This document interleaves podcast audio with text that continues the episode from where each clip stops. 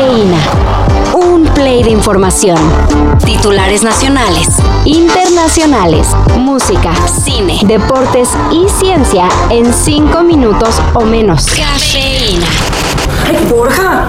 Por favor, ya deja de seguirme. Has andado detrás de mí todo el día. No quiero que te vayas. Entiende que tengo que ir al súper. Ni modo que nos quedemos sin cosas para comer. Pero no quiero que el fantasma del COVID te vaya a agarrar. Para que vayan a las posadas con más confianza, El gobierno de la CDMX anunció que a partir de ya comenzó la aplicación de un nuevo refuerzo contra el COVID-19. este será para personas mayores de 18 años en adelante. Solo es cuestión de que chequen cuál sede les queda más cerca Ir en horario de 8 y media a 15 horas. Y listo, a disminuir el riesgo de contagio. Un detallito, La vacuna que se estará aplicando es la Abdala, de origen cubano, pero eso sí, ya aprobada por la COFEPRIS. ¿De usted tenemos que ser solemnes, No es necesario. libre, Sí, totalmente. con decisiones propias? Siempre desde que soy juzgadora. ¿Y suele decir la verdad y nada más que la verdad? La debo decir. Escándalo en la Suprema Corte. La ministra Yasmín Esquivel Moza, aspirante a presidir el máximo tribunal del país, habría plagiado. bueno, ni eso. Copiado casi enteramente la tesis con la que obtuvo su título de licenciada en Derecho, La denuncia fue hecha en el portal Latinus. donde se dieron a la tarea de comparar la tesis de la ministra y de un alumno identificado como Edgar Ulises Báez. ¿Agradecida con la vida? Muchísimo. ¿Agradecida con Dios? También. ¿Agradecida con AMLO? Bueno, le agradezco que me haya propuesto, al igual que los anteriores mandatarios que me han propuesto también.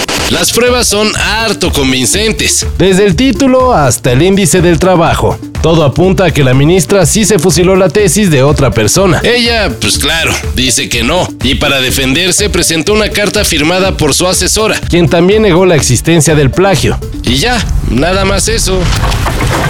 No Doubt podría regresar.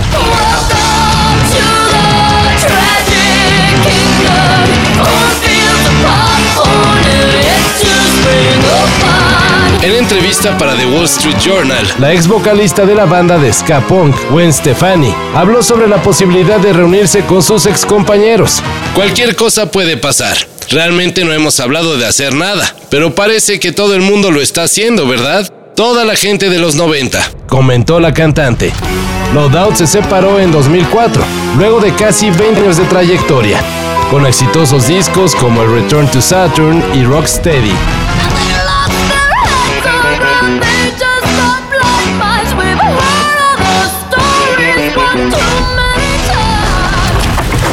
Good going, buddy. What, what happened on that play, Franco? Uh, right place, at right time.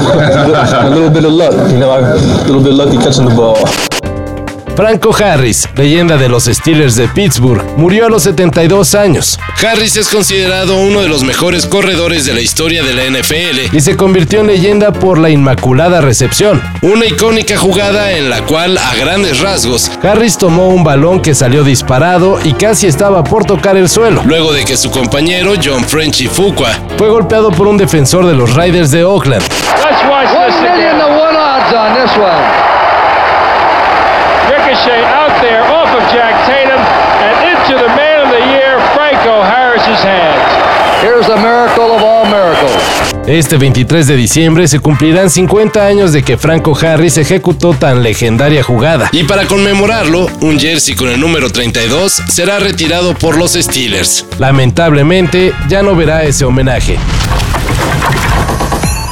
Se acerca la Navidad y se pronostica que Santa Claus va a estar bien entretenido entregando juguetes. Lo cual no sería novedad, pero... De acuerdo con la empresa de investigación estadounidense MPD Group, son los adultos quienes reciben una cuarta parte de los juguetes que salen de las tiendas del año. De no ser porque se los regala Santa Claus, El total de juguetes que reciben los adultos representarían ventas por más de 9 mil millones de dólares. sociedad infantilizada, They said my Santa would be here, and you're not him.